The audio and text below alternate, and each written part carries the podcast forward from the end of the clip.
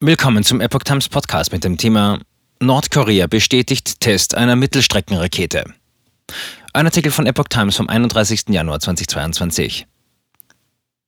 Mit seinen Raketentests will Nordkorea laut Beobachtern Stärke nach innen und nach außen demonstrieren. Nun hat das Land den Test einer potenziell atomwaffenfähigen Mittelstreckenrakete bestätigt. Nordkorea hat den ersten Teil einer potenziell atomwaffenfähigen Mittelstreckenrakete seit 2017 von eigenem Boden bestätigt.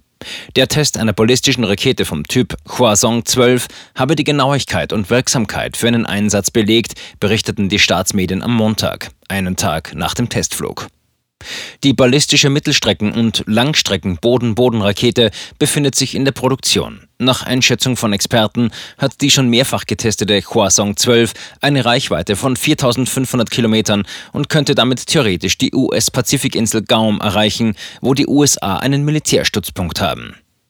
UN-Resolutionen verbieten Nordkorea sowohl Atomwaffenversuche als auch Tests von ballistischen Raketen.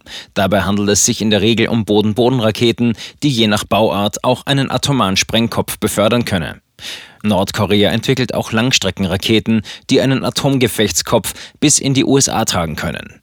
Pyongyang unterstellt den USA eine feindselige Politik, was Washington bestreitet. Die Verhandlungen der USA mit Nordkorea über sein Atomwaffenprogramm kommen seit gut drei Jahren nicht mehr voran. Siebter Raketentest in diesem Jahr. Die USA und ihre Verbündeten Südkorea und Japan hatten am Sonntag Nordkoreas siebten Raketentest in diesem Jahr scharf kritisiert. Südkoreas Präsident Moon Jae-in warf dem Nachbarland vor, mit seinen Raketentests neue Spannungen schüren zu wollen. Nach Angaben des südkoreanischen Militärs flog die Mittelstreckenrakete etwa 800 Kilometer in Richtung Osten, bevor sie ins japanische Meer, koreanisch Ostmeer, stürzte. Mit seinen Raketentests will Nordkorea laut Beobachtern stärker nach innen und nach außen demonstrieren. Nach zuletzt neuen Sanktionen der USA gegen sein Land hatte Machthaber Kim Jong-un angedeutet, auch wieder Tests von Langstreckenraketen und Atombomben durchführen zu können.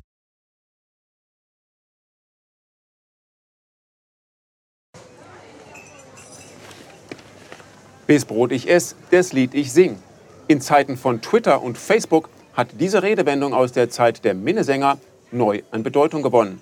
Wes Brot ich ess, des Lied ich sing, bedeutet in der Medienwelt, dass Zeitungen die Interessen derer vertreten, die sie bezahlen.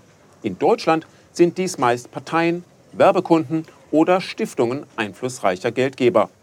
Die Epoch Times ist frei von allen solchen Einflüssen und steht allein in der Verantwortung derer, die sie finanziert, nämlich Ihnen, unseren Lesern. Die Epoch Times bietet Ihnen einen investigativen Journalismus, der Tatsachen aufdeckt und sich nicht von einer Agenda oder politischen Korrektheit einschränken lässt. Wenn auch Ihnen wirklich unabhängige und unzensierte Informationen wichtig sind, dann finden Sie diese in der neuen Wochenzeitung der Epoch Times. Zum Preis von nur einer Tasse Kaffee erhalten Sie nachhaltige Geistesnahrung für eine ganze Woche.